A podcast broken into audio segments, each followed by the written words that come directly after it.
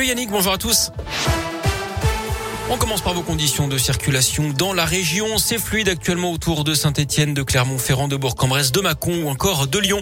À la une, cette nouvelle journée de mobilisation dans l'éducation nationale, une semaine après la journée de grève historique, les enseignants manifestent ce jeudi pour demander une nouvelle fois euh, plus de moyens et une meilleure gestion de la crise sanitaire dans les établissements scolaires. Plus que les vacances de leur ministre Jean-Michel Blanquer à Ibiza qui ont fait les gros titres en ce début de semaine, les enseignants dénoncent l'écart entre les promesses faites devant les caméras et la réalité du terrain. Dans le Puy-de-Dôme, il n'y aura pas de défilé, mais un rassemblement à midi devant la préfecture. Dans la Loire, un rassemblement est prévu à 18h devant l'inspection d'académie à Saint-Etienne et à 18h15 devant la sous-préfecture de Rouen. Le syndicat SNUIPP, euh, leader dans le premier degré, invite les enseignants à prendre des photos devant les établissements avec des pancartes disant que l'école est en train de craquer et à les poster sur les réseaux sociaux.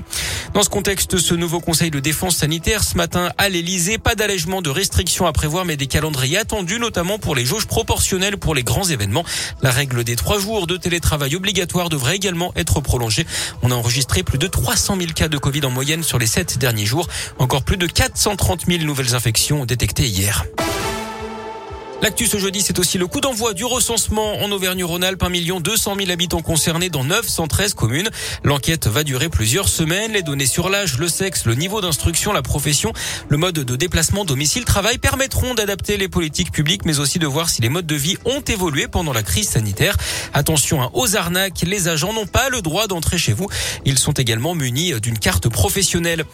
Un corps sans vie retrouvé à Unieux dans la Loire. Les pompiers ont découvert hier après-midi le corps d'une femme d'une soixantaine d'années pendue à un arbre dans un bois. Il pourrait s'agir de la femme portée disparue depuis mardi à Saint-Maurice en Gourgois. Un appel à témoins avait été lancé hier par la police. L'enquête se poursuit. Les œuvres du père Rib seront bel et bien retirées à Gramont dans la Loire. C'est ce que nous a confirmé le maire de la commune après cette réunion publique organisée mardi soir en présence de l'évêque de Saint-Étienne. Réunion qui a permis de libérer la parole après les accusations d'agression sexuelle à l'encontre de ce religieux, également peintre décédé il y a près de 30 ans désormais. C'est l'heure du choix. C'est aujourd'hui que débutent les inscriptions sur Parcoursup. Les futurs bacheliers et les personnes en réorientation ont jusqu'au 29 mars pour formuler leurs vœux sur la plateforme pour poursuivre leurs études.